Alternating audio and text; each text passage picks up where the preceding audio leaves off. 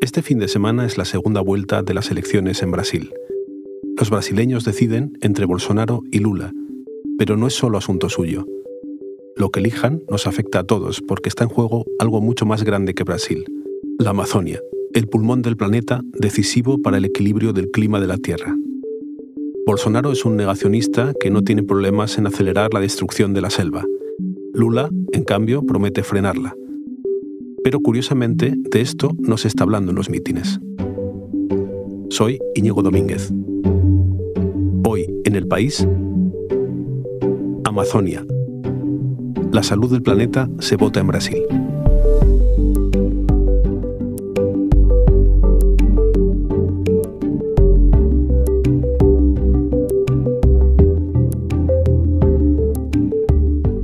Hablar de todo esto he invitado a Nayara Galárraga Cortázar, que es la corresponsal del país en Brasil. Nayara, ¿cómo estás? Hola, ¿qué tal, Íñigo?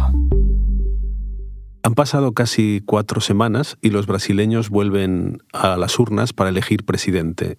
En esta segunda vuelta se vota entre dos candidatos, dos partidos. Y dos muy viejos conocidos de la política brasileña. Esta es una batalla reñidísima entre Jair Bolsonaro y Lula da Silva. Se juegan la presidencia de Brasil, el futuro de los brasileños. También eh, está muy pendiente la izquierda latinoamericana, porque esto puede significar, si gana Lula, un giro a la izquierda de Sudamérica. Pero estas elecciones también afectan a algo que nos toca a todos, y da igual dónde vivas, porque estas elecciones son cruciales para el planeta, para la Amazonia, para el medio ambiente. ¿Por qué es tan importante? Pues porque la Amazonia el grueso de ella, el 60%, está en Brasil. Y es un ecosistema muy, muy sofisticado que ayuda a regular la temperatura del planeta.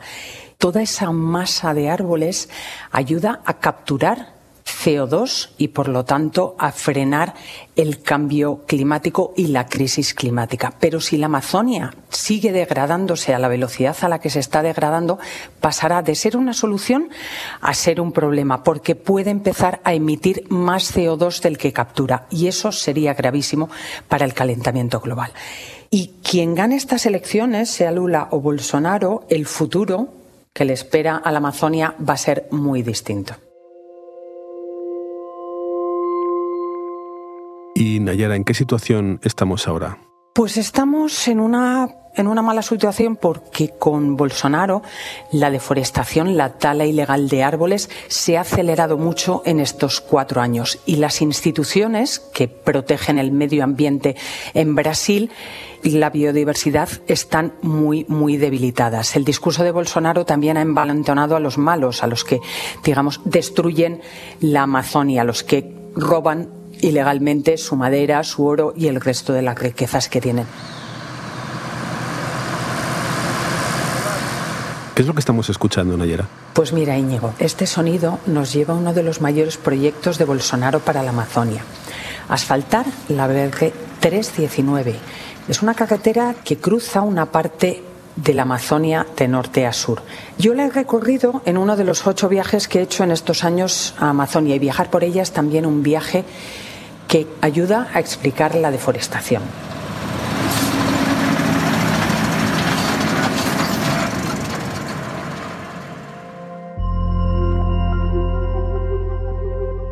Este recorrido empieza en Manaos, al norte. Es el mayor bosque tropical del planeta, gigantesco, una selva exuberante hasta niveles difíciles de describir. A mí me parece una alfombra interminable de brócoli surcada por unos ríos enormes con forma de serpiente. Y encima nubes compactas y un cielo azul intenso. Cuando llueve es otra historia. Diluvia.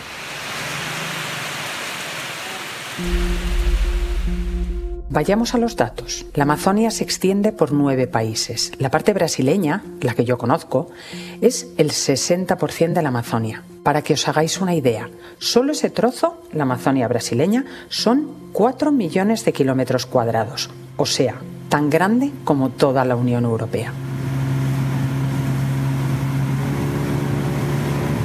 En la Amazonia apenas hay carreteras, hay ríos Te mueves en barco o en lancha, en viajes que duran días, lentos y muy caros. El nombre viene del río Amazonas, el más largo del mundo. Por cierto, aquí lo llaman también Solimoes.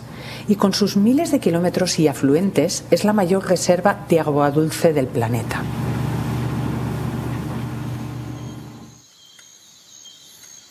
Además, tiene una biodiversidad impresionante. Un ejemplo maravilloso que me dio Carlos Nobre, uno de los científicos que más la ha estudiado. Una hectárea de la Amazonia tiene como 350 especies de árboles, más que todo el continente europeo. 37 años, Instituto Nacional de Pesquisas Espaciales, aquí São José dos Campos, la variedad es tan salvaje que a mí, que soy de ciudad, me cuesta mucho reconocer sonidos, distinguir animales o un árbol de otro. Por eso es una delicia ir con un guía que te ayuda a ver lo que tienes allí enfrente. Es alucinante verlos hablar con un caimán, por ejemplo.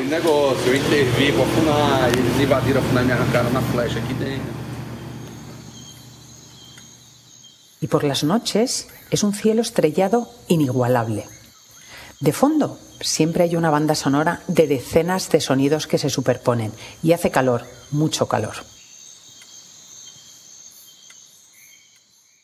¿Y quién protege mejor que nadie toda esta naturaleza?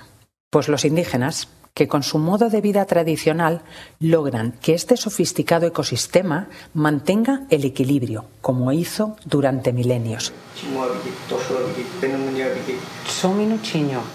En el rincón más virgen de la Amazonia, en el valle de Jabarí, conocí a Iván Rapa Matís, un indígena.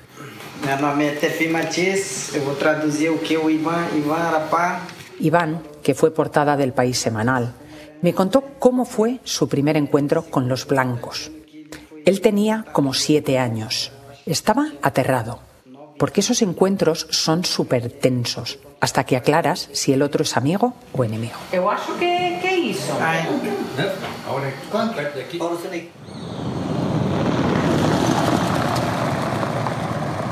Y a medida que bajas por la Amazonia hacia el sur, la selva es menos densa. Eso lo vimos bien al recorrer la carretera BR 319. Según avanzábamos, se ve claramente cómo funciona la deforestación, cómo se destruye la Amazonia. De repente aparecen calvas en la vegetación por la tala ilegal de los árboles. Tened en cuenta que si hay una reserva indígena o una reserva natural, está prohibido entrar sin permiso o sacar nada de allí. Sigues viajando hacia Portobello y te topas con las primeras vacas, pastando, en lo que hace nada era selva. Y luego cultivos de soja, que todavía dan más dinero. Allí conocí a Joelinton, que saca madera ilegalmente.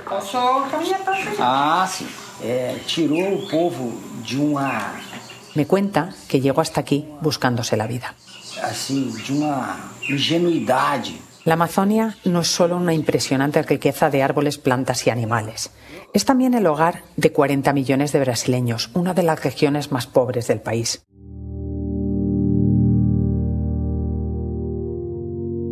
Nayera, hablabas de la importancia que esta parte del mundo tiene para Brasil y para el planeta. ¿Cómo se ha cuidado desde la política con los diferentes gobiernos que ha tenido Brasil? ¿Cómo se ha cuidado la Amazonia? Pues Brasil siempre ha tenido problemas de deforestación.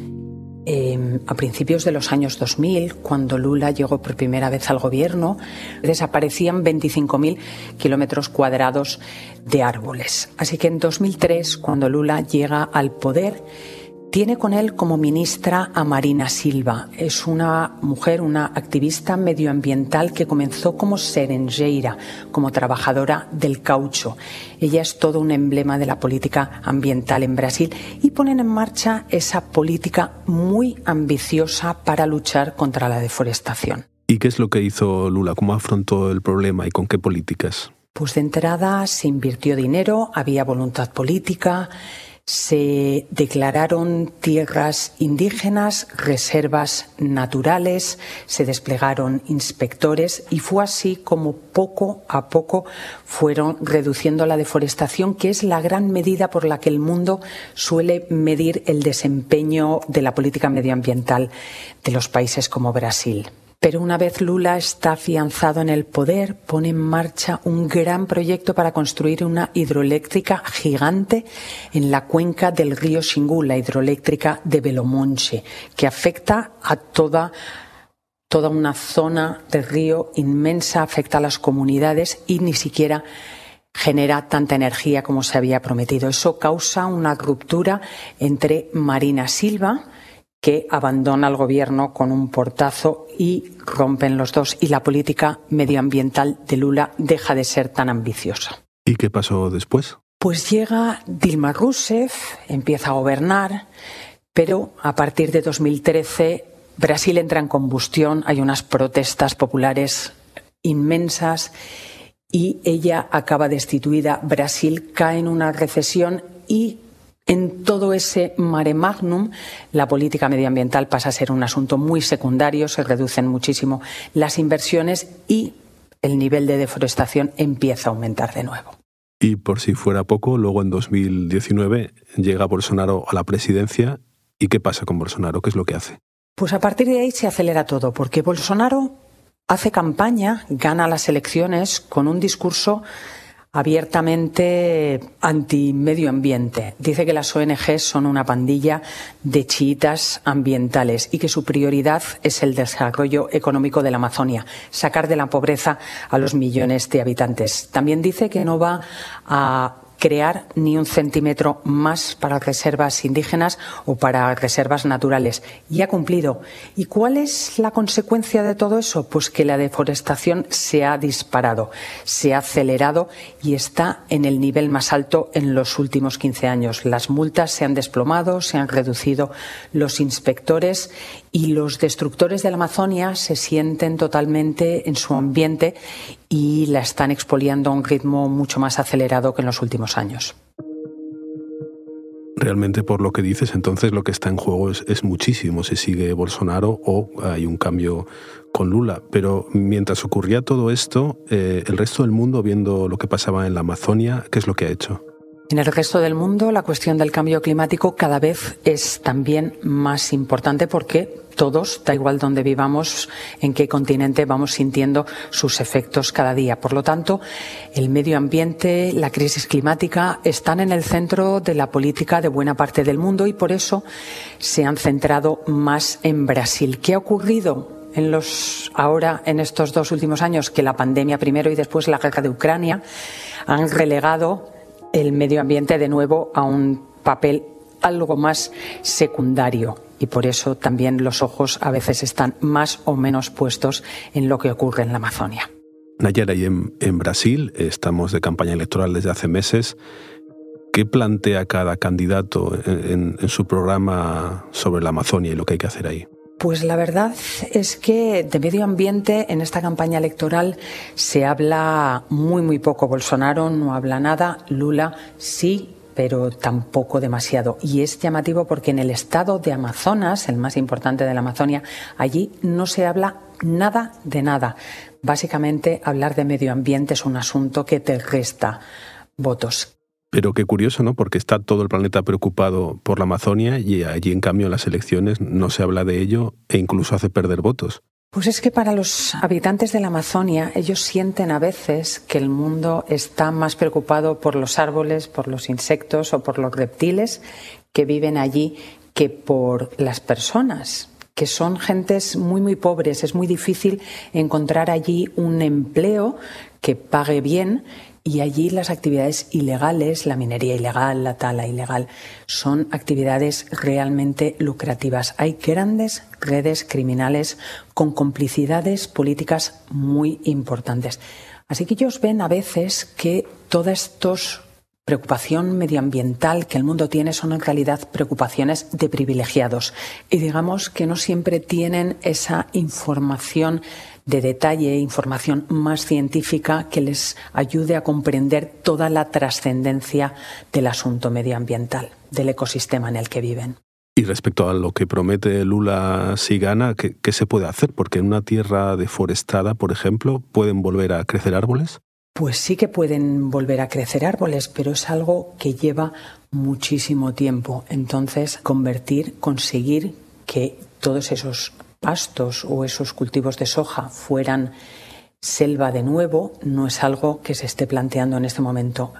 Lo que se plantea, el objetivo, es frenar la deforestación, seguir cultivando donde hay cultivos, pero no seguir ganando tierra para cultivos y para pastos. ¿Y qué pasará en cambio si gana Bolsonaro las elecciones y, continúa con las políticas que tenía hasta ahora? Pues el panorama será nefasto, porque los que expolian la selva, los que lo destruyen, los madereros, los minereros, estarán todavía más envalentonados. Y además Bolsonaro quiere autorizar la explotación de los minerales que hay en las tierras indígenas, que son las más intactas, las más vírgenes. Si eso sucede, será realmente una gran catástrofe porque el futuro del mayor depósito de oxígeno del planeta estará en juego y eso depende de lo que voten los brasileños el próximo domingo. Pues sí, y por eso estamos todos tan pendientes de esas elecciones y, tan preocupados por, por la Amazonia. Así que, Nayara, te seguiremos leyendo para ver lo que nos vas contando de lo que pasa en Brasil. Muchas gracias. A ti, niño.